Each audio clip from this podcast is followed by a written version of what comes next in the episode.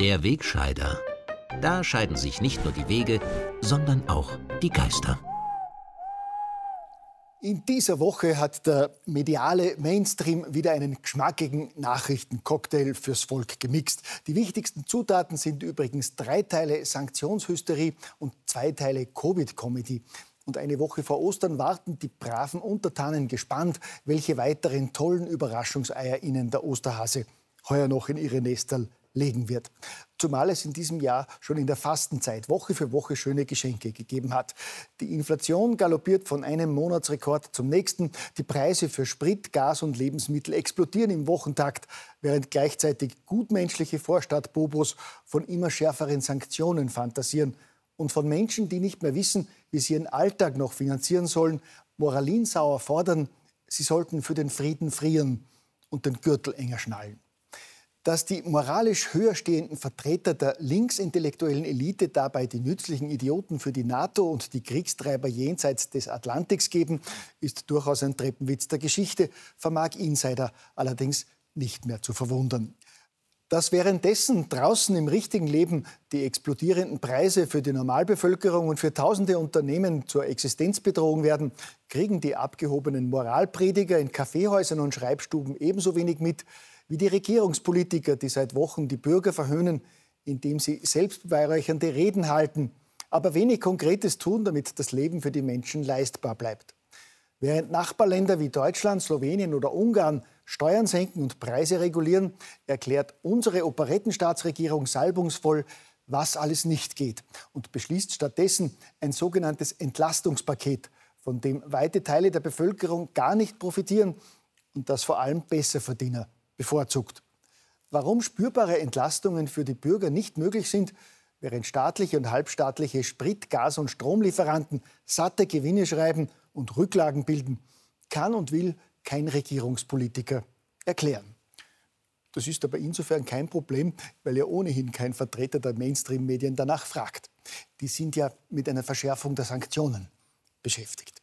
Etwa einem sofortigen Lieferstopp von Gas, Kohle und Erdöl aus Russland, wie ihn eine Mehrheit der Abgeordneten im EU-Parlament am Donnerstag gefordert hat. Übrigens auch die Vertreter der österreichischen NEOS. Das klingt cool und macht einen zu einem moralisch besseren Menschen, gell? Dass es im Fall eines Lieferstopps von russischem Erdgas nicht nur in den Wohnungen tausender Österreicher kalt würde, sondern auch unzählige heimische Betriebe stillstehen und zigtausende Mitarbeiter arbeitslos würden, wäre dann halt ein Kollateralschaden, der die wohlbestallten Damen und Herren Abgeordneten nicht zu kümmern scheint. Gut, Politikergehälter werden ja auch in einer Rezession weiter bezahlt. Es reicht, wenn das Fußvolk Opfer bringt. Apropos Fußvolk, wie sehr unsere kleine Welt und die Sünden verbohrter Anhänger der Automobillobby mit globalen Ereignissen zusammenhängt, hat in dieser Woche ja auch eine Wiener Aktivistin schonungslos aufgezeigt, die allen BefürworterInnen der Wiener Stadtautobahn getwittert hat, dass es hier längst nicht mehr nur um eine Autobahn geht, sondern darum, dass die Wiener SPÖ gerade ein fossiles System festzementiert, das die Klimakatastrophe befeuert und in der Ukraine einen grausamen Krieg finanziert. Ja, wer hätte gedacht, dass der Bau von ein paar Kilometern Autobahn in Wien grausame Kriege finanziert und die Klimakatastrophe befeuert? Diese Zusammenhänge erfahren alte weiße Männer wie ich nur durch Faktenchecker der jüngsten Generation. Politische Hoffnungsträger, wie sie bei unseren deutschen Nachbarn etwa bereits in den Regierungsparteien sitzen. Apropos deutsche Regierung, während bei unseren Nachbarn ja glücklicherweise seit Monaten eine rot-grün geführte Ampelregierung die Geschicke des Landes erfolgreich lenkt, hofft hierzulande ja die Anführerin der größten Oppositionspartei, Joy Pamela Rendi Wagner, dass sie auf der Bugwelle der aktuellen Umfragen nach oben schwimmen und es nach dem bewährten Rezept ihres deutschen Gesinnungs- und Parteifreundes Olaf Scholz an die Macht schaffen kann. Der Genosse Scholz hatte sein Erfolgsrezept ja bekanntlich dem bekannten Stäbchenspiel Mikado entlehnt. Wer sich rührt, verliert. Und das scheint nun auch Randy Wagner zu befolgen. Es genügt, in einer inszenierten Rede anzukündigen, dass man Kanzlerin werden will. Ansonsten einfach stillhalten und zuschauen, wie sich die Regierung selber demoliert und die Genossen bei Justiz und Medien die restlichen Gegner effektiv aus dem Weg räumt. Aus gegebenem Anlass möchte ich an dieser Stelle kurz unterbrechen und für mediale Debütanten und Laien ausdrücklich darauf hinweisen, dass es sich bei dieser Sendung nicht um objektive Nachrichten, sondern um einen satirischen Kommentar handelt, der ausschließlich eine persönliche, subjektive Meinung wiedergibt. Damit weiter beim innenpolitischen Geschehen. Eine politische Wende mit der dauerlächelnden Joy Pamela Rendi als Regierungschefin würde nicht nur die Genossinnen und Genossen freuen, sondern auch die Religionsgemeinschaft der Jünger Coronas. Erst vor wenigen Tagen hat die SPÖ-Chefin klargestellt, dass sie den gesundheitlichen Ausnahmezustand weiter behalten will und dass Covid-Vorschriften wie die Maskenpflicht auch über den Sommer gelten sollen. Rendi macht damit vielen Bürgern Hoffnung, die seit Wochen befürchten, dass Österreich es der Schweiz, Frankreich, Spanien, Schweden, Dänemark, Ungarn, Slowenien und vielen anderen Staaten gleichtut und Maßnahmen wie die Maskenpflicht oder 2G aufheben könnte. Diesem Unfug erteilt Rendi Wagner glaubwürdig eine klare Absage.